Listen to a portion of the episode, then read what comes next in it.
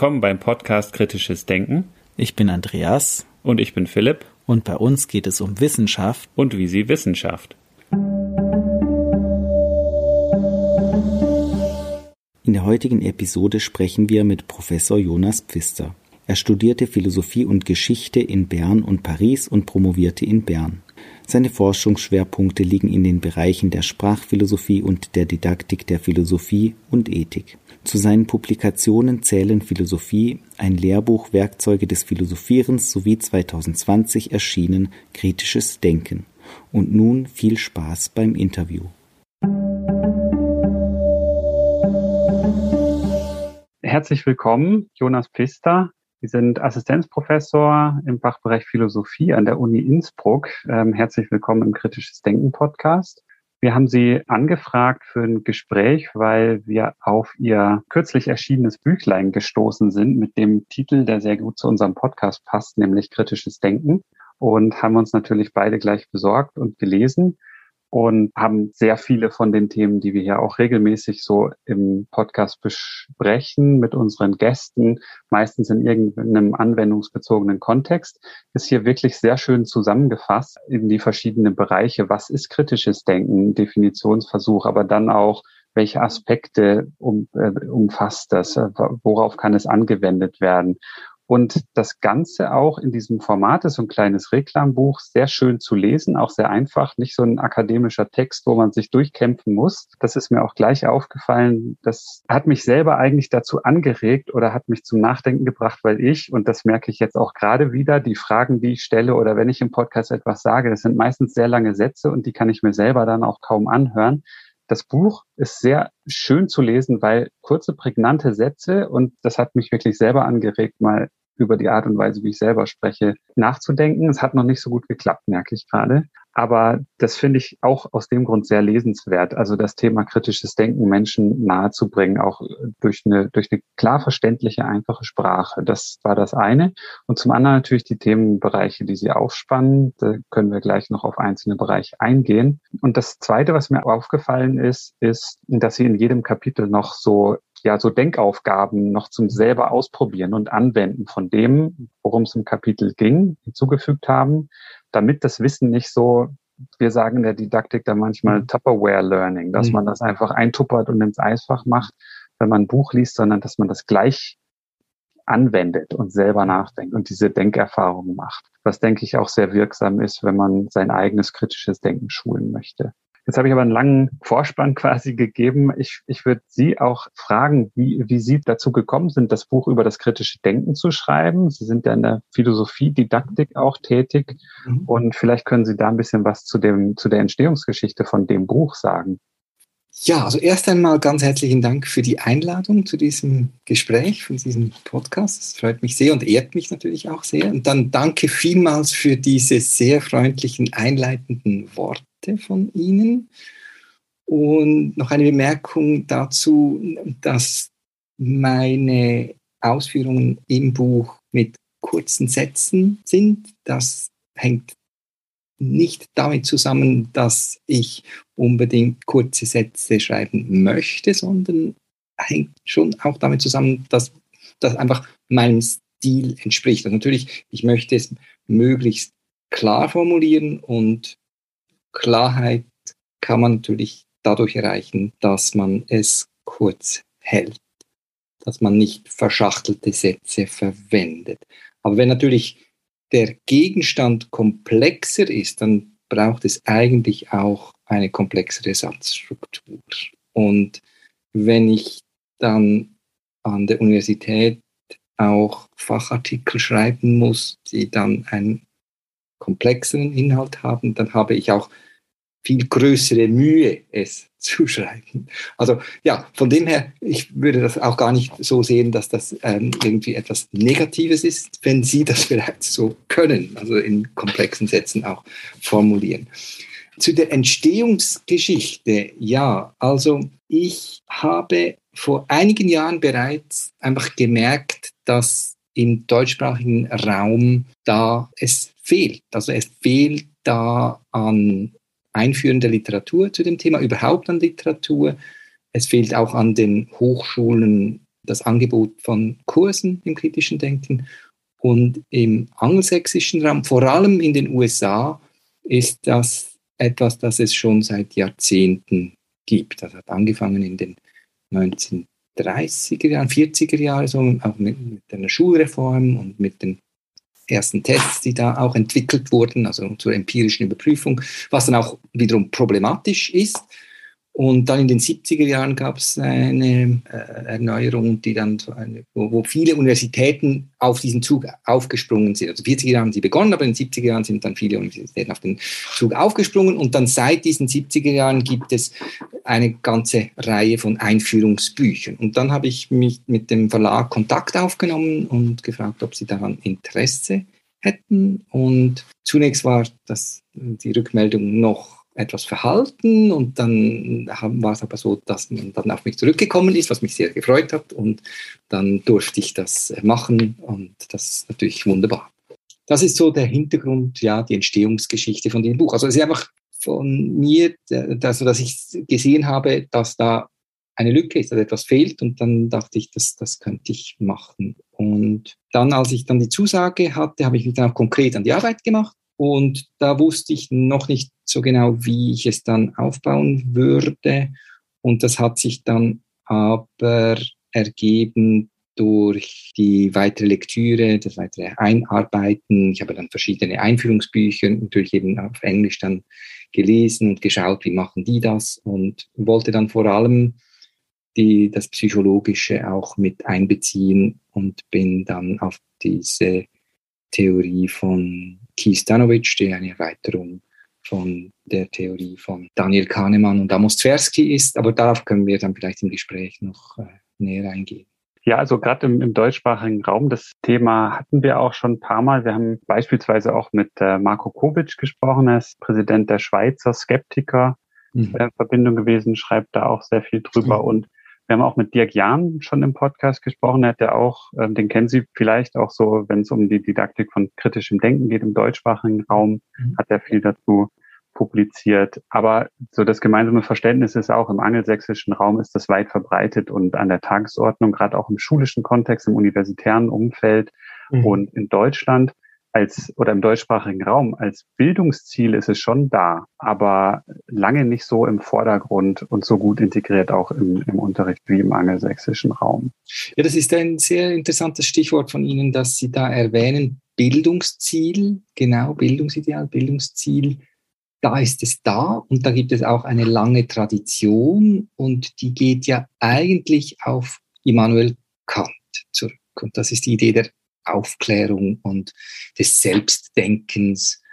Und dieses Selbstdenken, das ist ja eigentlich das kritische Denken. Und dann gibt es aber noch die andere Tradition, die auf Dewey zurückgeht in den USA, also mehr das angelsächsische, mehr empirische, mehr wissenschaftliche, so und Kant mehr das rationalistische, könnte man vielleicht so sagen. Aber in beiden Fällen handelt es sich um ein Bildungsideal und dieses Bildungsideal ist, wie, wie Sie sagen, eigentlich da und es ist in allen mir bekannten europäischen Ländern irgendwo mehr oder weniger explizit verankert.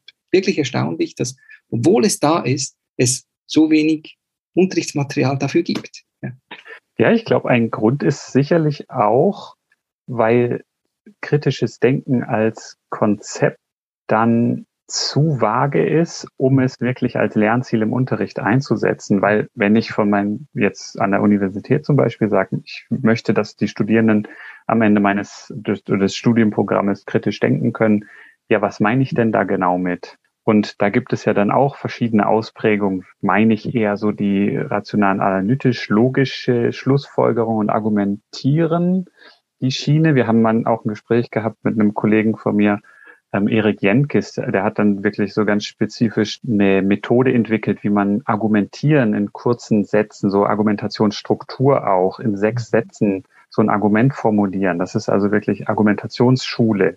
Das mhm. gibt es auch schon lange, aber das ist auf jeden Fall die eine Richtung, aber dann kann das auch was anderes heißen. Es kann, kann eine Herrschaftskritik sein. Man kann auch in Richtung Frankfurter Schule und sowas kritische Theorie gehen. Das verstehen einige Menschen auch unter kritischem Denken. Mhm. Man kann auch die ganze informelle Logik dahinter verstehen. Also Denkfehler, Heuristiken, die dann vielleicht im Groben und Ganzen okay sind fürs schnelle Denken, wie bei Kahnemann und Tversky auch, und das langsame Denken dann zu schulen, also auf die Bremse zu treten und zu sagen, Moment mal, stimmt das? Welchen Fehlschlüssen sitze ich hier gerade auf?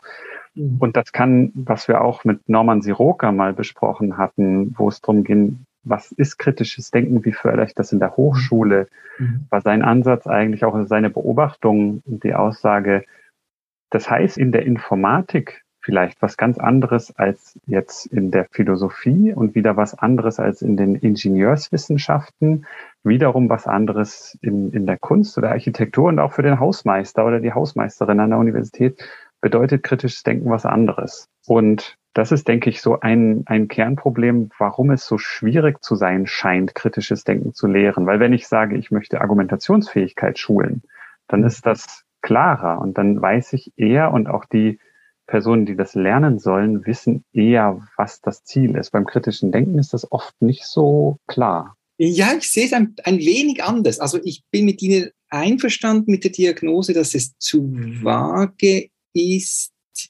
in dem Sinne, dass es nicht einen einheitlichen Begriff gibt, sondern dass es eben verschiedene Begriffe gibt, die da in verschiedenen Bereichen von, wie Sie es auch genannt haben, an der Universität oder auch außerhalb oder verschiedene Fächer äh, dann vorhanden ist. Aber ich würde nicht sagen, dass man den Begriff nicht klar fassen kann. Ich habe das auch nicht unbedingt so gesagt, aber ich möchte jedenfalls dem widersprechen, dass der Begriff an sich des kritischen Denkens vage bleiben muss. Ich glaube, dass man den fassen kann und ich glaube auch, dass man den so fassen kann, dass der etwas Allgemeines zum Ausdruck bringt, das nicht von Fach zu Fach verschieden ist.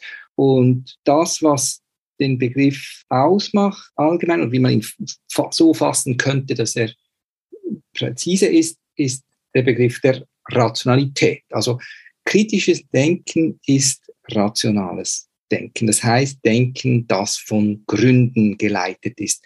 Sei es in epistemischer Hinsicht, dass wir unsere Überzeugungen auf gute Gründe stützen, das heißt auf Gründe, die unsere Überzeugungen wahr machen oder zumindest wahrscheinlicher machen, einerseits und andererseits im praktischen Bereich, also wenn wir Entscheidungen treffen, wenn wir Handlungen vollziehen, dass wir dann diese Entscheidungen beziehungsweise Handlungen auf Gründe abstützen, die zum Ziel führen.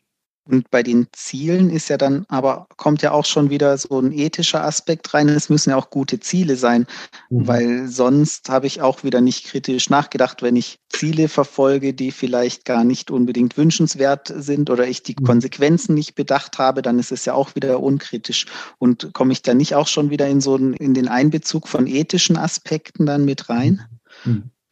Ja, das ist eine sehr gute Frage, äh, auch eine schwierige Frage. Sie haben, also ich denke schon, dass Sie da einen wichtigen Punkt ansprechen, dass da auch ethische Fragen, normative Fragen eine Rolle spielen, dass man die Ziele selbst ja auch in Frage stellen kann und dass das auch wiederum Teil von dem kritischen Denken ist, dieses Infragestellen.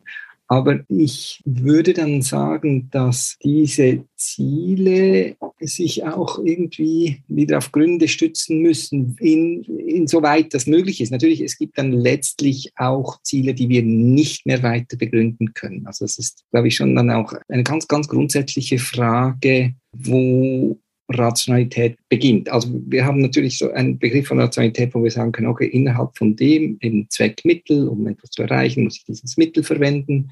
Aber wenn man dann diese grundlegende Frage stellt, welche Ziele überhaupt man im Leben verfolgen soll, dann ist es natürlich dann außerhalb vom Bereich, wo man eine eindeutige Antwort geben kann, die, die rational ist. Aber ich würde dann schon sagen, dass das dann schon auch eine eine Grenze des kritischen Denkens dann auch mhm. ist. Und ich finde es eigentlich auch ganz schön, dass wir jetzt schon auch darauf zu sprechen kommen, dass es eben auch Grenzen gibt, dass das kritische Denken überhaupt nicht alles ist. Also mhm. Ein Aspekt ist auch, den wir immer wieder hatten, sollte man oder wie viel und wann sollte man kritisch nachdenken? Mhm. Und ist das immer der richtige Weg, über etwas nachzudenken? Und auch, dann hatten wir mal die Frage, wenn man über alles kritisch nachdenkt, führt man dann noch ein gutes Leben, ein, ein, ein glückliches Leben. Und da kann man auch ein großes Fragezeichen hintersetzen. Aber ich wollte auch noch mal vielleicht auf, auf eine Definition, das war tatsächlich lustigerweise die erste Folge unseres Podcasts, wo wir ein, ein White Paper von den Schweizer Skeptikern gelesen hatten mit einem Definitionsversuch oder dem Versuch einer allgemeinen Definition von kritischem Denken. Das war auch in die Richtung. Also es waren drei Punkte, die da zu berücksichtigen sind. Das eine war, glaube ich, die, man darf der formalen Logik nicht widersprechen. Man darf keine logischen falschen Schlussfolgerungen ziehen. Das kann kein kritisches Denken sein. Dann muss man aber auch die ganze informelle Seite betrachten. Das, was wir auch schon angetönt hatten, so die, die Heuristiken, die Denkfehler, die sich einschleichen, einfach dadurch, wie unser Gehirn und unser Denken funktioniert im Gehirn. Und der dritte Punkt war ein ganz interessanter und der, da komme ich auch immer wieder drauf zurück. Man sollte als Grundannahme über sein eigenes Weltbild eine probabilistische Epistemologie zugrunde liegen. Das heißt, eine auf Wahrscheinlichkeitsaussagen basierende, kann man sich vielleicht so vorstellen, ich habe ein Bild von der Welt, wie sie funktioniert, ich habe dann einen ganzen Satz von Annahmen und wenn dann neue Daten oder was auch immer, neue Aussagen, neue Informationen dazukommen, dann muss ich das abgleichen. Da muss ich eventuell ein kleines Update machen, irgendwo in meinem Weltbild. Und das basierend darauf, was am wahrscheinlichsten ist und auch für, für neue Erkenntnisse, die so einsortieren. Das fand ich einen sehr charmanten Definitionsversuch. Und das war so ein bisschen auch unsere Arbeitshypothese für im Podcast und was wir nur immer wieder auch gesehen haben, dass es, so wie Sie auch gesagt haben, an den Rändern, da wo es vielleicht ein bisschen fuzzy wird, mhm. da reicht dann vielleicht dieser Definitionsansatz nicht mehr, sondern da muss man ein bisschen auch rechts und links denken. Vielleicht ist in einem anderen Bereich was anderes wichtig man kann sich sicherlich darauf verständigen, dass es im Kern so etwas gibt wie, wie so einen allgemeinen Kern, wo die allermeisten Leute zumindest nicht widersprechen würden. Mhm. Das haben wir auch bei, bei Dirk Jahne gelernt. Er hat auch von dem, von dieser großen Meta-Analyse von Abrami berichtet, äh, oder auch von, von der Delphi-Umfrage in den USA war das, um so einen allgemeingültigen Definitionsansatz zu finden. Und auch da hat, nachdem so der große Konsens gefunden wurde, der über eine halbe Seite geht, definiert, was kritisches Denken ausmacht. Mhm. Da kamen dann im Nachhinein trotzdem auch einige Fachleute und haben gesagt, naja, da finde ich mich jetzt nicht so wieder. Also es scheint dann trotzdem nicht so leicht zu sein, einen wirklichen, echten Konsens zu finden, wo alle mitgehen. Mhm. Ja, das ist sehr, sehr spannend, was Sie da alles sagen. Und ich glaube, man muss irgendwie hier unterscheiden zwischen der Frage, worüber wir sprechen. Also was ist kritisches Denken auf, ein ganz, auf einer ganz allgemeinen Ebene? Und das brauchen wir, um es insbesondere abzugrenzen von dem, was Sie erwähnt hatten vorhin, nämlich mit der Frankfurter Schule, kritische Theorie, was ja ein wirklich, also ist auch interessant, kann man natürlich auch kritisches Denken nennen, aber ist einfach ganz verschieden von dem, was in der angelsächsischen Tradition Critical Thinking genannt wird. Und ich meine, wenn ich kritisches Denken sage, dann meine ich immer dieses Critical Thinking in der angelsächsischen Tradition. Aber dann, wenn man das hat und weiß, okay, wir reden über das. Und ich würde sagen, das ist ähm, eben rationales Denken. Das ist mein Vorschlag. Dann ist immer noch die Frage, was beinhaltet es jetzt ganz konkret? Und da gibt es natürlich unterschiedliche Konzepte. Und da gibt es auch große Meinungsverschiedenheiten und da wird dann die Definition wirklich auch je nachdem sehr umfangreich und sehr komplex. Und, ja. und dann auf dieser Ebene kann man dann, glaube ich, das einführen, was Sie gesagt haben mit dem probabilistischen Denken und dem, der Informal Logic und so und, und ob das da jetzt auch dazu gehört oder nicht. Und da gibt es sicherlich dann Unterschied. Also das, das, ich glaube, ich, würde, ich würde das so mhm. fassen. Also wir sind ja ursprünglich auch auf die Frage gekommen, was ist kritisches Denken über den Umweg, weil wir gesagt haben, ja, es ist eigentlich ein generelles Bildungsziel und das ist mhm. generell etwas, da sagt niemand, nein, das wollen wir nicht. Also niemand würde ich jetzt auch nicht sagen. Es gibt sicherlich Leute, die, für die ist Critical Thinking in der allgemeinen Bevölkerung eher eine Gefahr mhm. für das mhm. Businessmodell oder was auch immer. Aber wenn man sich jetzt darauf einigt, Critical Thinking ist im Grunde etwas Positives und sollte zumindest ein Bildungsziel sein von der schulischen Ausbildung, aber auch auf jeden Fall von der universitären Ausbildung, dann braucht es auf jeden Fall diesen Schritt von der allgemeinen Definition, was ist kritisches Denken, was ist Critical Thinking und was bedeutet das für mein Fach, damit ich es auch vermitteln kann. Und das ist sicherlich ein zweiter Schritt. Die Frage, okay, wenn ich, wenn ich es für mich definiert habe, wie kann ich das lehren? Und dafür braucht sicherlich auch diese Spezifizierung. Ja. Und um, um das wirklich im didaktischen Neudeutsch würde man sagen, Kompetenzorientierung, was für Kompetenzen sind damit verknüpft? Also ja.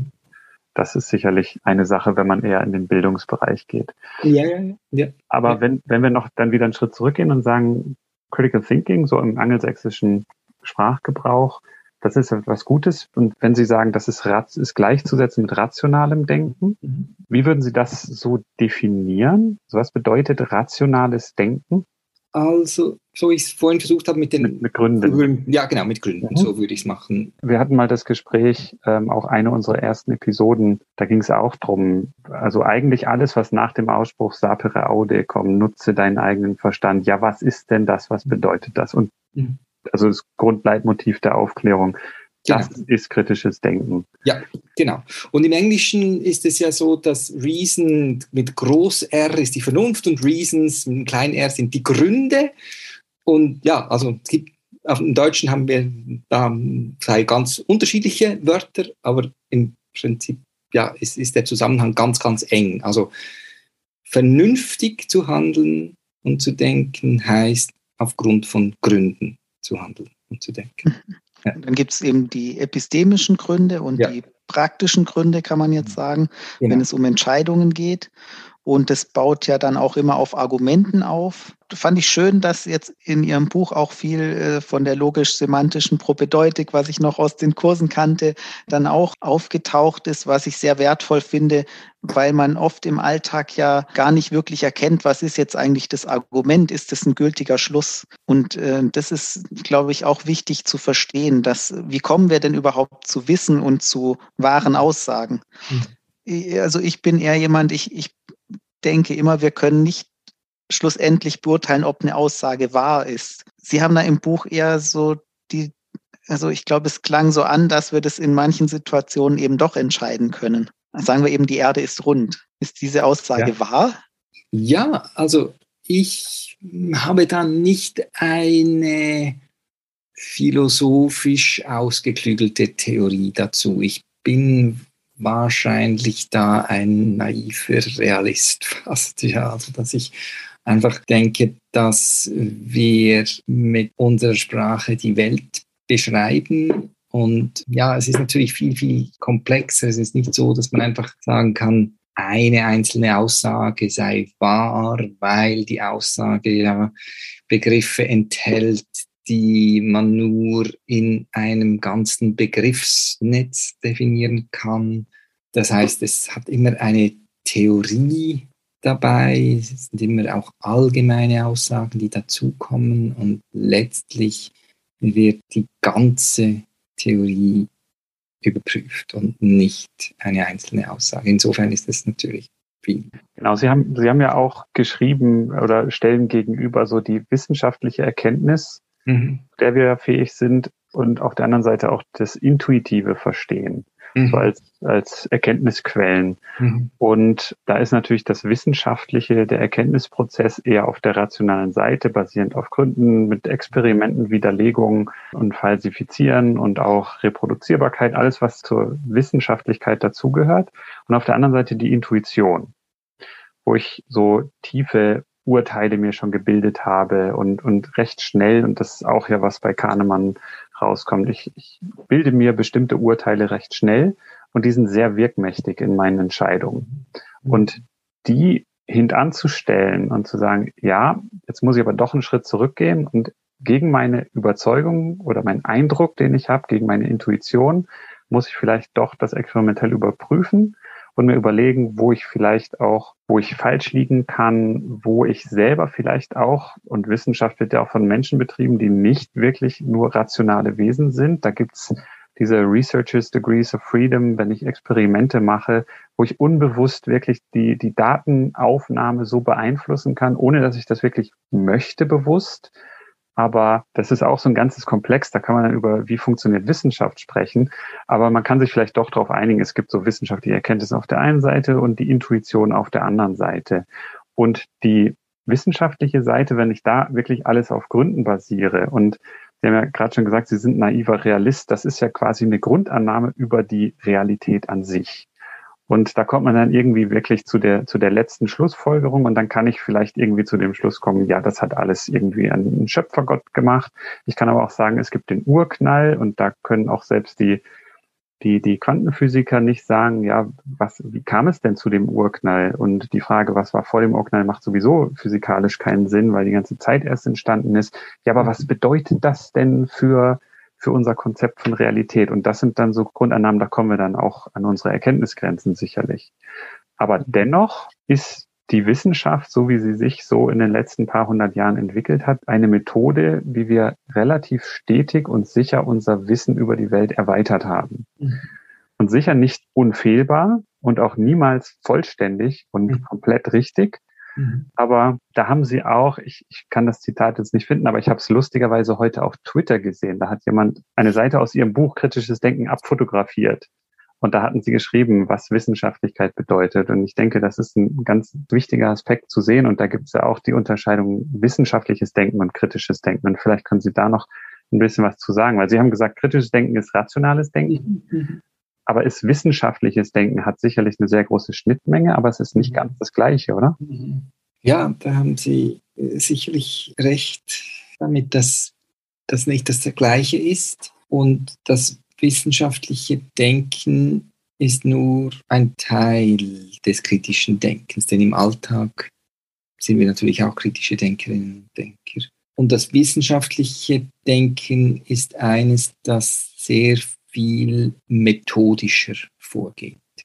Da haben wir Methoden, wie wir vorgehen, um Aussagen aufzustellen, zu prüfen, Theorien aufzustellen und so weiter. Da gibt es ganz viele Sachen und allgemeine, aber dann auch natürlich fachspezifische. Und das, was wir im Alltag machen, ist nicht fundamental verschieden von dem, was wir dann in der Wissenschaft machen. Also ich sehe das eher so, dass das wissenschaftliche Denken einfach eine bestimmte Form des kritischen Denkens ist, das spezifischer ist jetzt in der Wissenschaft, aber nicht, dass es irgendwie ganz fundamental verschieden wäre. Ich würde auch nicht so gerne so einen ganz klaren Gegensatz zwischen Intuition und Rationalität machen. Ich würde eher so sagen, wie Sie es auch gesagt haben, dass wir manchmal der Intuition nicht folgen sollten und dann einen Schritt zurücktreten und überlegen, was sollen wir denn tun. Und gerade in der Wissenschaft müssen wir das natürlich auch, aber auch im, im Alltag. Und Intuitionen können aber auch geschult werden. Und die Intuitionen, die wir im Alltag haben, die beruhen ja auf Erfahrungen und ohne Intuition könnten wir gar nicht funktionieren und handeln.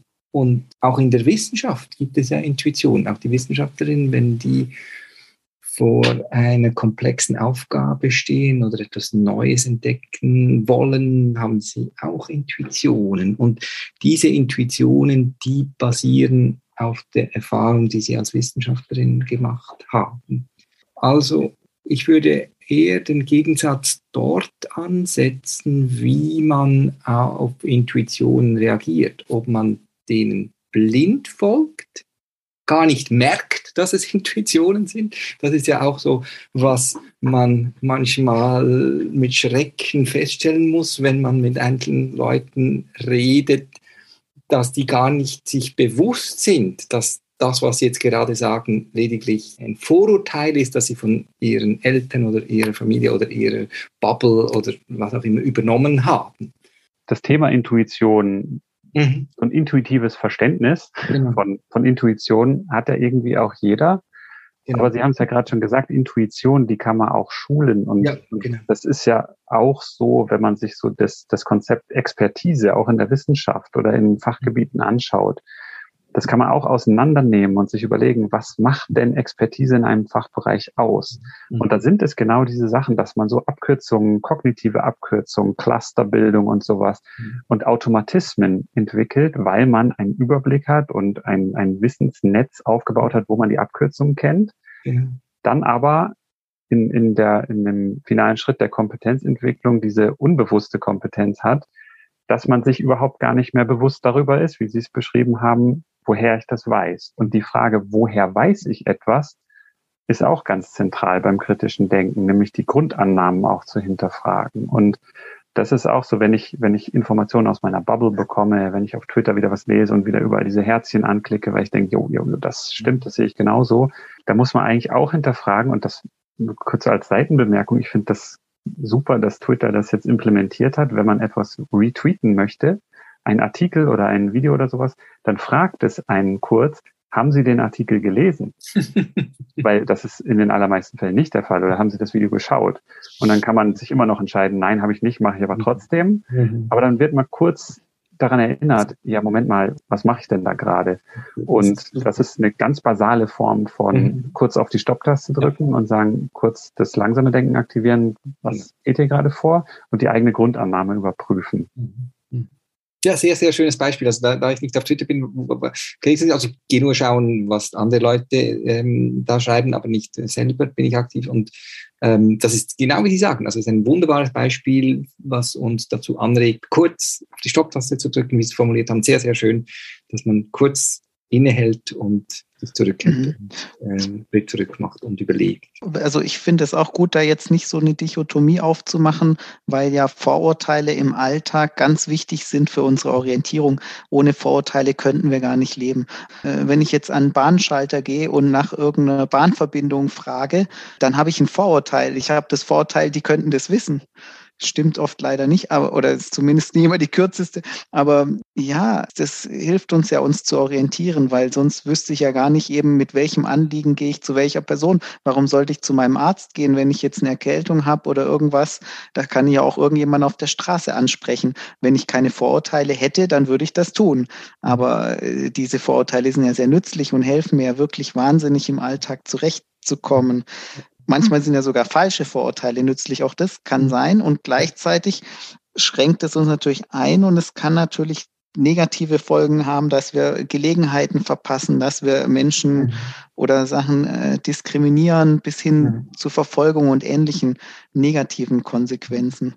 Ja, das Stichwort falsches Vorurteil. Eines der wichtigsten falschen Vorurteile für uns ist ja, dass wir uns selbst ein bisschen überschätzen. So, also, und das ist ganz wichtig, weil sonst würden wir uns das gar nicht getrauen, überhaupt irgendetwas zu schreiben. Also auch ich eben, wenn ich ein Buch schreibe, dann geht das nur, weil ich mich fälschlicherweise für kompetent halte in einem bestimmten Bereich. Eben, also das ist unbedingt ganz, ganz wichtig, dass man, dass es solche falschen Vorurteile auch, auch gibt. Das können wirklich auch nützlich sein. Ja, gut, aber ich wollte nur kurz da, da einfach äh, einspringen. Entschuldigung, Herr Blessing. Ja, ja, genau. Und äh, dann waren wir jetzt so bei diesem Thema, diese Sachen, die auf Twitter geteilt werden und so weiter. Dann gibt es ja auch Fake News und ich fand die Unterscheidung interessant, Fake News und Bullshit. Ja. Vielleicht können Sie da noch was zu sagen. Ja, also das, das ist ja richtig aktuell. Ja, ja, das ist, der Begriff des Bullshit ist aus der Philosophie so, also natürlich im Amerikanischen ist es natürlich Alltagssprache, aber es ist Harry Frankfurt, der in den 80er Jahren bereits einen Aufsatz dazu veröffentlicht hat, on Bullshit, und der ist dann erst 20 Jahre später berühmt geworden. Und der Gegensatz, den er da macht, ist zu der Lüge, also derjenige, der Bullshit äußert oder ein Bullshitter ist, der ist gar nicht an der Wahrheit interessiert. Den kümmert das überhaupt nicht, sondern der kümmert sich nur um seine eigenen Interessen. Und es ist ihm egal, wie er die erreicht. Während derjenige, der lügt, ja die Absicht hat, dass diejenigen, die er täuschen möchte, etwas ganz Bestimmtes glauben sollen und das, was sie glauben sollen, soll gerade etwas Falsches sein. So. Und er hat die Absicht, dass die etwas Falsches glauben. Und dem Bullshitter ist das eigentlich egal, solange er zu seinem Ziel kommt. Und bei Donald Trump hat man das wirklich sehr gut gesehen, dass er ein Bullshitter ist und nicht eigentlich ein Lügner. Er, hat gar nicht die Absicht, irgendwie jemanden von etwas Bestimmten zu, zu überzeugen, weil es endet ja sowieso. Das ist, das ist un unglaublich. Das spielt gar keine Rolle. Ja, ja genau. Ja, es ist noch spannend, dass eben das hat man jetzt natürlich auch sehr präsent noch äh, ähm, auch wenn da jetzt entsprechende Tweets nicht mehr zu finden sind. Ich glaube, er ist gesperrt auf Twitter, gell? Mhm. Ja, ja, ja, ja. ja. Mhm. Aber wir haben ja auch eben so ein aktuelles Thema sind auch Verschwörungstheorien. Mhm. Das ist ja auch ein, auch so ein Aspekt, ähm, womit wir es viel zu tun haben, gerade auch im Zusammenhang mit dieser Pandemiesituation. Mhm. mhm. Und deshalb wird es jetzt ja auch mehr diskutiert. Schwierig ist ja immer, wenn wir jetzt als rational oder mhm als Menschen, die versuchen, rational zu denken, mit Personen ins Gespräch kommen, die solche Verschwörungstheorien haben. Vielleicht haben viele Leute da schon mal die Erfahrung gemacht, da kommt man ja schnell an Grenzen. Mhm. Was haben Sie für Ideen, Vorschläge? Wie kann man mit dem umgehen? Was könnten gute Taktiken sein? Im Umgang ja. mit Verschwörungstheoretikern. Ja, das ist eine ganz gute und auch schwierig zu beantwortende Frage. Es ist genau wie Sie sagen, man kommt an eine Grenze, wenn man mit Verschwörungstheoretikern spricht. Es ist wirklich ganz, ganz schwierig, weil diese Menschen in einem bestimmten Bereich, und das ist, glaube ich, auch noch wichtig, sich dessen bewusst zu sein und sich das klar zu machen, dass Leute, die eine Verschwörungstheorie in einem bestimmten Bereich für wahr halten, dass die nicht insgesamt irrational sind, sondern die können in allen anderen Bereichen höchst rational sein. Also das ist äh, noch wichtig zu beachten, dass ein Mensch, der eine Verschwörungstheorie anhängt, nicht als Ganzer irgendwie irrational ist, sondern nur einfach in diesem Bereich. Und das kann uns allen auch passieren, würde ich jetzt mal so sagen, obwohl natürlich das mehr oder weniger wahrscheinlich ist und die Gefahr mehr oder weniger groß. Jetzt, wenn man auf einen Menschen trifft, der eine Verschwörungstheorie anhängt, dann ist es deshalb so schwierig, mit dieser Person über dieses Thema zu reden, weil sie eben gerade Gründe nicht akzeptiert. Man schafft es gar nicht, eine gemeinsame Basis zu finden, auf deren Grundlage man dann einzelne Aussagen beurteilen kann. Und all das, was man vorbringt gegen eine Aussage, wird von dieser Person gerade als Grund für die Aussage getroffen. Also es ist wirklich ganz schwierig. Da geht es ja auch so ein bisschen in die Richtung, was wir auch mal mit ähm, Friedemann Schulz von Thun besprochen hatten, um diese er hat das die Wahrheit zu zweit genannt. Aber es gibt trotzdem auch die Wahrheit erster Ordnung, so wie Watzlawick das definiert hat, auf die wir alle, also zum Beispiel eine Pendelzeit von einem Stoßpendel. Das ist bei der Masse und bei der Länge so und so viel Sekunden. Das ist eine Wahrheit erster Ordnung. Und da kann Donald Trump kommen und sagen, nein, das sind fünf Sekunden, aber man kann es nachmessen und das ist nicht, was man aushandeln kann zwischenmenschlich. Aber gerade bei diesen komplexeren Fragen und bei den Verschwörungstheorien, gerade jetzt auch in der Pandemie, da geht es ja doch auch oft um Ängste von Menschen, mhm. so Existenzängste. Und da übersteuert dann, und das meinte ich vorhin auch, das habe ich versucht anzudeuten, bei dieser Dichotomie, die vielleicht gar keine ist, aber dieses Gegenüberstellen von wissenschaftlicher Erkenntnis und Intuition, da spielt bei der Intuition, bei dem Aufbringen oder Auffinden von Gründen in einem selbst so verschiedene tiefe Überzeugungen oder auch Ängste mit rein, die es gar nicht zulassen, dass ich mich auf bestimmte rationale, mhm. vielleicht sogar Messergebnisse verlasse, ja. sondern sage ich, nein, eher verbiege ich die ganze Welt, ja. anstatt dieses Gefühl von kognitiver Dissonanz aufzulösen, indem ich sage, ja, vielleicht liege ich falsch. Mhm.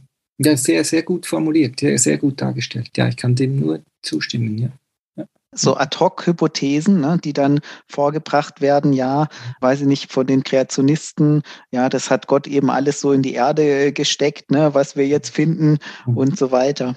Und Sie hatten im Buch noch was Schönes beschrieben, so eine subversive ähm, ja. Kritik. Mhm. Wie funktioniert sowas? Ja, dass man sozusagen von innen her das kritisiert, dass man also, also gar nicht direkt gegen eine Position argumentiert. Das funktioniert eben sowieso gar nicht, wie, wie das vorhin Sie, Herr Barth, sehr gut dargestellt haben, und, und, äh, mit einem Grund, sondern dass man der Person aufzeigt oder aufzuzeigen versucht, dass das, was sie sagt, eigentlich lächerlich ist, dass sie eigentlich selber einsehen müsste, dass es lächerlich ist. So. Und diese subversive Kritik ist etwas, was man nicht einfach so leicht machen kann, muss man wirklich irgendwie auch ein Talent dafür haben und kreativ sein, dass man in der Situation dann auch ganz konkret dann auch Beispiele verwenden kann, die die Person dann auch gleich einsehen würde und wo die Person dann erkennen würde, dass es eben lächerlich ist, was sie eigentlich gesagt hat. Also es gibt aus der Geschichte berühmte Beispiel Voltaire war ein großartiger, subversiver Kritiker der französischen Gesellschaft, so den Spiegel vor Augen führen konnte. Und man dann, ja, wo, wo er einfach mhm. durch diesen externen Blick dann den Leuten zeigen konnte, dass das, was sie da glauben, eben eigentlich eigentlich lächerlich ist. Mhm, also wenn wir jetzt die aktuelle Situation nehmen, wenn jetzt Leute sagen, ja, der Impfstoff, das ist irgendwie, weiß nicht, dahinter steckt Bill Gates und die wollen irgendwie Leuten Chips einpflanzen oder ne, da ist die Pharmaindustrie und so weiter und diese ganze Pandemie, das ist doch alles ein Fake. Dann würde es ja heißen, ich versuche aufzuzeigen, was würde das denn bedeuten, wenn ich jetzt tatsächlich annehme, dass es so ist. Ne? Ich versuche mich in diese Position reinzusetzen und dann leite ich daraus ab. Das würde ja heißen, dass alle Politiker auf der ganzen Welt, die haben sich alle vernetzt und abgesprochen und die halten alle dicht. Da, da keiner, kein Wort dringt nach außen. Ne? Die ganzen äh, Krankenhäuser und so weiter, die sind alle mit instruiert. Ne? Die mhm. Polizei und die stecken jetzt da alle mit drin und das ist, das ist so ein gut gemachtes Netz, dass selbst die äh, und, und äh, die Journalisten, die sind auch noch mit drin und eigentlich sind es ist nur noch die, der Rest der Bevölkerung, ich weiß gar nicht, wie viel da nachher noch übrig bleibt, wo versucht wird, dass die dann im Unwissen bleiben. Und wenn man sich das so durchdenkt, dann merkt man eigentlich schon, okay, also also, wenn ich, wenn ich, und das sind ja dann oft Leute, die Politiker für relativ inkompetent halten, mein. Gott, was für ein super Konstrukt musste dahinter stehen, damit das funktioniert und würde das irgendjemand hinkriegen. Es ist schon, äh, dann kommt es einem schon irgendwie, also relativ absurd vor. Man kann dann so versuchen, oder so ist, so ist die Idee, dass man dann versucht, es so, so ein bisschen eben aufzuzeigen. Herr Blessing, wie Sie das am, am Beispiel, jetzt am aktuellen Beispiel aufgezeigt haben. Genau so würde man das machen und man muss dann aber einfach darauf hoffen, dass dieser Mensch das sieht, oder? Und wenn er es nicht sieht, dann geht es nicht. Dann, dann, ja, dann ist das eine, eine Grenze, die man, die man einfach irgendwie akzeptieren muss. Und dann ist es wahrscheinlich besser, dass man auseinandergeht, bevor man sich die Köpfe einschlägt oder ein anderes Thema ja, aufgreift genau. und sagt, so, genau. jetzt entweder wir reden jetzt über irgendwas anderes oder mhm.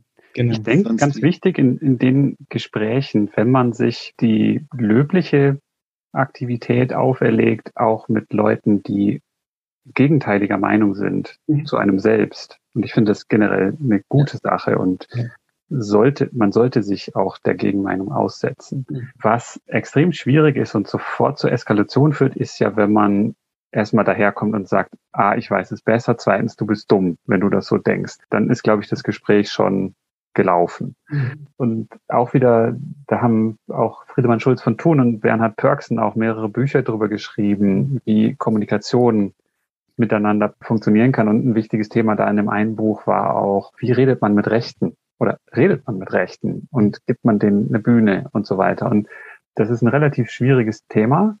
Aber eine Grundvoraussetzung, damit so ein Gespräch konstruktiv sein kann. Und konstruktiv heißt, dass beide danach vielleicht schlauer aus dem Gespräch rausgehen, als sie reingehen, ist, dass man wirklich ein genuines Interesse daran hat zu verstehen, warum das Gegenüber diese Gründe hat für das, was sie denkt. Und da kann ich dann natürlich gleich, wenn ich dann gesagt bekomme, ja und A und B und C und D und die Verschwörungstheorie, dann denke ich mir wahrscheinlich bei jedem Punkt fallen mir drei Sachen ein, die mir völlig absurd erscheinen. Aber ich denke, ganz wichtig wäre erstmal natürlich die Person aussprechen zu lassen und wirklich das ganze Konstrukt darzulegen lassen, weil das kann an sich schon helfen, wenn man was versucht, kohärent jemand anders zu erklären, dann kommt manchmal bei Leuten selber dieser Moment, dass man sagt, äh, aber wenn ich das jetzt so erzähle, dann passt das irgendwie nicht zusammen.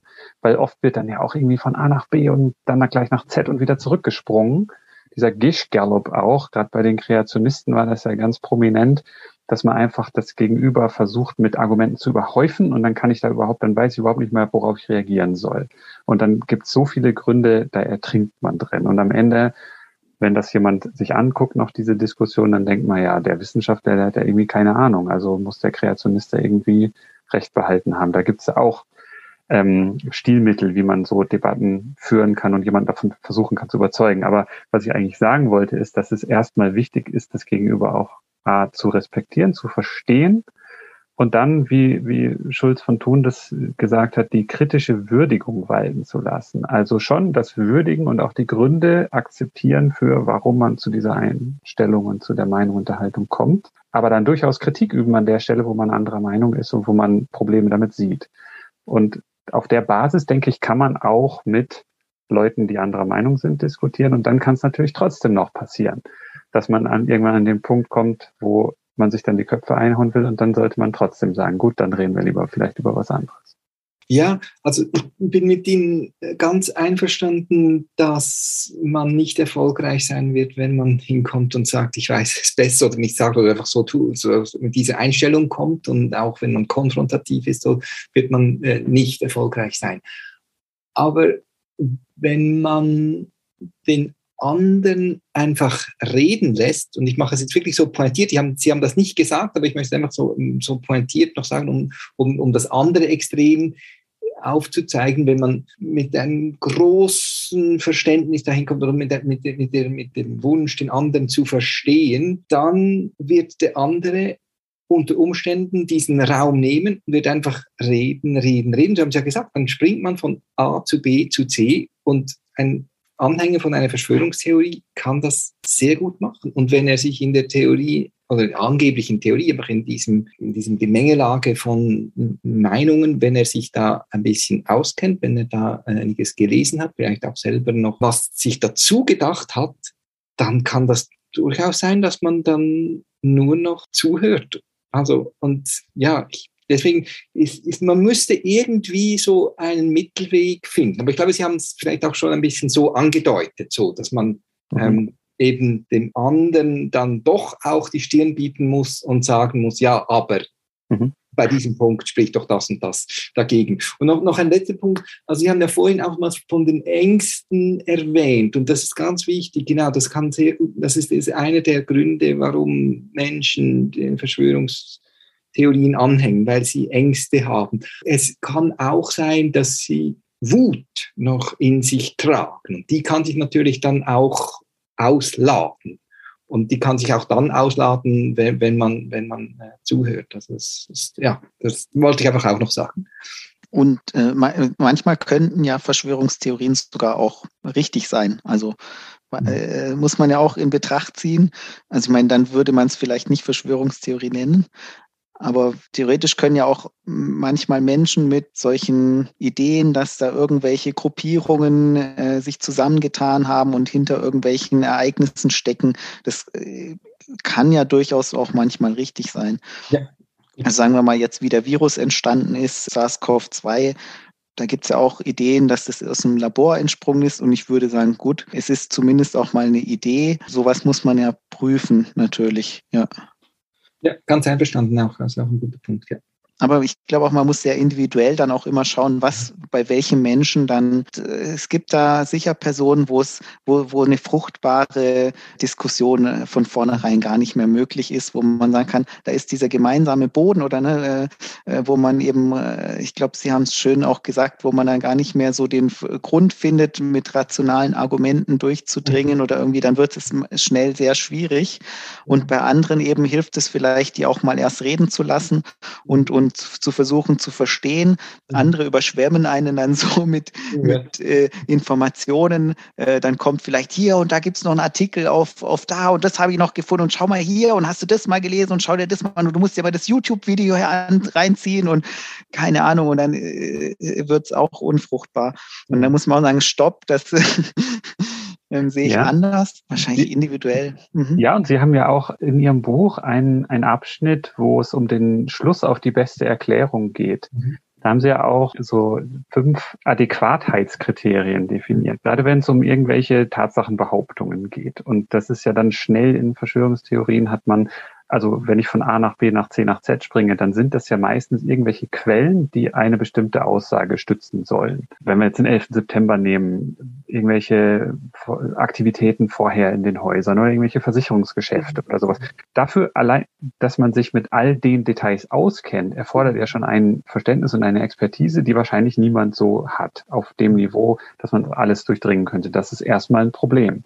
Weil wenn ich mit fünf oder zehn oder 200 verschiedenen Tatsachenbehauptung überschwemmt werde, dann müsste ich die eigentlich eine nach der anderen durchgehen und mir überlegen, was ist die Quelle? Wer sagt da was? Und was für Fakten oder was für Daten werden überhaupt behauptet? A, stimmen die überhaupt? Sind die ausgedacht oder sonst was? Sind die vielleicht aus dem Kontext gerissen? Also man müsste wirklich eins nach dem anderen durchgehen und das passiert ja in so einer Diskussion normalerweise nicht. Also was kann ich stattdessen machen? Ich kann mir natürlich die Frage stellen, so wie, wie Sie es auch angedeutet haben, was hätte das denn für Konsequenzen, wenn man das so weiterspinnt, Andreas, wie du es gesagt hast? Aber man kann sonst auch vielleicht ein paar kritische Fragen stellen, was ja oft auch von Verschwörungstheoretikerinnen und Theoretikern gemacht wird. So zum Beispiel die Frage, wer profitiert denn davon? Aber dann kann ich mir natürlich auch überlegen, ja, klar würde jetzt Bill Gates davon reich werden, wenn er Chips in die Menschen in einem Impfstoff oder sowas macht. Klar, gutes Businessmodell. Aber äh, wenn man ein bisschen Verständnis davon der Technologie hat, dann würde ich erstmal denken, eher unwahrscheinlich. Und wenn ich mir so angucke, was er sonst in seinem Leben gemacht hat, ich kenne ihn ja nicht persönlich, ich habe keine Ahnung, was er für ein Mensch ist. Also er ist, denke ich, ein Programmiernerd. Ob er das immer noch ist, weiß ich nicht, keine Ahnung. Er hat eine Stiftung und gibt Milliarden von, von Dollar aus für wohltätige Zwecke mit seiner Ex-Frau, glaube ich. Das ist ja was Gutes, aber ist das nur Whitewashing oder so? Ich habe keine Ahnung, ich weiß es nicht. Aber so ein paar Grundfragen, die man sich ja stellen kann, so diese Adäquatheitskriterien, die können wir gerade nochmal nennen. Also ist etwas überhaupt erklärungsadäquat? Also erklärt das Paper, die Quelle, das YouTube-Video oder sowas, das, was ich da behaupte. Mhm. Ja, und hat es eine gewisse Erklärungskraft? Mhm. Also kann es das wirklich erklären? Und dann, dann gibt's so verschiedene Werkzeuge, die man dann aus dem Koffer holen kann. Ockhams Rasiermesser zum Beispiel. Ja, dass ich, dass ich so eine intellektuelle Bescheidenheit übe und sage, ich möchte eigentlich möglichst wenige zusätzliche Annahmen machen, die über meinen Kompetenzbereich hinausgehen, weil das kann ich nicht. Da begebe ich mich auf dünnes Eis und irgendwann breche ich ein, auf jeden Fall. Dann sollten so Erklärungen auch einen gewissen Einfachheitsgrad haben. Wenn, wenn ich ein Gegenargument habe und dafür noch drei andere neue Sachen herbeiziehe, dann ist es schon schwierig, weil ich müsste mich, wie ich es vorhin gesagt habe, eigentlich mit jedem Punkt einzeln erstmal gründlich auseinandersetzen. Und dann fand ich den, den interessantesten Punkt, den fünften Punkt Konservativität, dass ich eigentlich möglichst wenige Änderungen in meinem Überzeugungssystem mhm. nötig machen sollte. Und das ist, denke ich, etwas, was ganz wichtig ist für wie Menschen funktionieren, weil das Gehirn ist ein sehr energieeffizientes Organ und das ist erstmal nicht darauf aus, ständig auf Hochtouren zu laufen und ständig komplett neue Updates zu machen, mhm. sondern da sind bestimmte überlebenswichtige Automatismen abgespeichert und Verhaltensweisen und große Veränderungen in unserem Denknetz da oben zu vollführen. Das wird mit jedem bisschen, was ich dann neu umschalten muss, unwahrscheinlicher, weil das Gehirn einfach so nicht funktioniert. Und ich denke, unter den Gesichtspunkten kann man sich das auch wenn man mal die Zeit sich nehmen möchte, kann sich eine Verschwörungstheorie hernehmen und sich das so Schritt für Schritt überlegen. Ja, da kann ich nur sagen, sehr, sehr schön dargestellt, die Kriterien und veranschaulicht am Beispiel. Also wirklich wunderbar, ja. Genau, das also auch als, als Empfehlung, das ist, habe ich aus Ihrem Buch, von daher auch von ja, uns. Ich, muss, ich muss äh, sagen, ich, ich habe das natürlich auch irgendwo her. Also es ja. wird in vielen Einführungsbüchern wird das auch äh, er, erwähnt. Genau, genau. Also mhm. das ist auch ein quasi Werkzeug im Werkzeugkoffer, den man herannehmen kann, wenn man das eigene kritische Denken schulen mhm. will. Und auch da haben Sie ja wieder in Ihrem Buch so verschiedene Beispiele am Ende von jedem Kapitel, wo man das mal so in verschiedenen Schwierigkeits- oder Komplexitätsgraden für sich selber durchdenken kann. Mhm. Oder auch so verschiedene Aufgaben sich stellen kann. Mal ein YouTube-Video anschauen, das zu diesem Gorilla-Video, wo man dann die, die Pässe des weißen Teams zählen soll und dann nachgefragt wird, ja, und da hast du gesehen, dass da ein Gorilla durchgelaufen ist. Was? Gorilla? Also, sehr schön. Ich, ich fand noch diesen Punkt Konservativismus. Ja, manchmal kann es ja aber auch zutreffend sein, dass, also ich sage jetzt mal, dass die Weltsicht äh, sich komplett ändert. Das wäre jetzt ja nicht mehr konservativ. Also sagen wir eben, äh, die Erde ist flach versus die Erde ist rund. Und dann ändert sich ja so ziemlich vieles, was verschiedene Theorien und Annahmen und so weiter betrifft. Da, mhm. also aber ich denke auch ja durchaus manchmal, man kann ja auch mit dem Konservativen auch falsch liegen. Ja, ja, also es gibt, es gibt natürlich äh, Situationen, in denen es, wie Thomas Kuhn sagen würde, wie er sagt, zu einer wissenschaftlichen Revolution kommt oder es einen Paradigmen genau. gibt. Das gibt es natürlich, aber das ist eher selten der Fall. Und passiert die in den Köpfen individueller Wissenschaftlerinnen oder Wissenschaftler? Also in der Wissenschaft gibt es das, denke ich, sehr wohl, aber also naja, klar, einer man, muss man ja die ja Idee gehabt diese, haben. So, ja. ja, aber vielleicht so auch auf dem Weg. Und ich will gar nicht sagen, dass es das nicht auch in den Individuen gibt. Also jeder kennt das vielleicht, diese Heureka-Momente, wo man, wo sich dann doch plötzlich irgendwas verändert, wo es Klick macht, wo man etwas versteht oder etwas kann auch oder sowas. Das gibt es durchaus. Aber mhm. ich denke, das ist nicht der Default-Modus. Also Sie hatten auch mal sowas, äh, äh, kommt auch vor, es ist ein Prinzip zu sagen, es ist vernünftig zu glauben, was wir wahrnehmen, solange es keine guten Gründe dagegen gibt. Ja, genau. Das wäre jetzt ja auch in, in dieser Richtung zu denken. Ne? Also, genau. also ich, ich nehme jetzt meine Umgebung hier wahr, hier ist ein Zimmer, da ist ein Tisch, da sind Gegenstände. Ich kann jetzt mal davon ausgehen, da ist irgendwas, außer es gibt jetzt wirklich gute Argumente und Gründe, die dagegen sprechen, dass jetzt, dass es mir nur so vorkommt, dass hier ein Tisch ist. Sagen wir, ich hätte irgendwelche wahrnehmungsverändernden Substanzen eingenommen oder was auch immer, dann wären das gute Gründe, die vielleicht das mich hinterfragen lassen. Aber sonst könnte ich sagen, ja doch, warum sollte ich daran zweifeln? Ganz genau. Ja. Wir haben einige Punkte in dem Buch besprochen. Es, es finden sich noch weitere. Ich glaube, es kostet auch nicht viel. Für 7,80 Euro, also keine 10 Euro. Ich denke, das ist eine sehr gute Investition, sich auch das kleine Büchlein zu kaufen ähm, und mal durchzulesen. Ich hatte gesagt, es ist sehr, sehr schön, einfach und klar verständlich zu lesen. Und so als Einführung zum kritischen Denken, gerade auch im deutschsprachigen Raum auf deutscher Sprache, ist es absolut lesenswert und gehört in jedes Bücherregal, wenn man heutzutage noch Bücher liest. Ich weiß nicht, ob es als E-Book oder Audiobuch verfügbar ist. Ich glaube, wenn es als Audiobuch verfügbar gewesen wäre, hätte ich mir das gekauft. Von daher glaube ich, ist es noch nicht. Aber definitiv, wir werden auch den Link zu dem Buch online stellen in die Show Notes. Wir haben sicherlich noch viele Bereiche aus dem Buch nicht abgehandelt, die auch sehr schön beschrieben sind. Aber ich denke, wir haben jetzt schon einiges gehört und schöne Beispiele besprochen. Und ich denke auch für unsere Hörerinnen und Hörer hoffentlich einige Anregungen, selber bestimmte Dinge nochmal zu durchdenken, eigene Annahmen zu prüfen oder dann vielleicht auch mal herzugehen und die kleinen Denkaufgaben in dem Buch selber anzugehen, um sich selber beim eigenen kritischen Denken zu beobachten und sich zu schulen. Herzlichen Dank, Herr Pfister, für Ihre Zeit, für das sehr interessante Gespräch und für die schönen Einsichten. Ja, ganz herzlichen Dank. Dank. Ja, der Dank ist wirklich ganz meinerseits. Also es war wirklich sehr, sehr angenehm, mit Ihnen beiden zu reden, zu diskutieren. Und es sind so viele Aspekte, die genannt wurden und Ihre Fragen waren zum Teil so gut und einige der Fragen sind auch so, die sind wirklich schwierig und konnte ich auch nicht beantworten und, und die sind auch noch weiter zu erforschen. Also wirklich ja, vielen ja. Dank. Und das Thema bleibt uns erhalten. ganz sicher, ganz sicher. Genau. Vielen Dank fürs Zuhören. Wenn euch die Episode gefallen hat, dann empfehlt uns gerne weiter und gebt uns eine 5-Sterne-Bewertung auf dem Podcast-Portal eurer Wahl. Folgt uns auf Twitter, liked uns auf Facebook. Wir freuen uns über Kommentare und Feedback von euch. Und Möglichkeiten, den Podcast zu unterstützen, findet ihr auf der Website.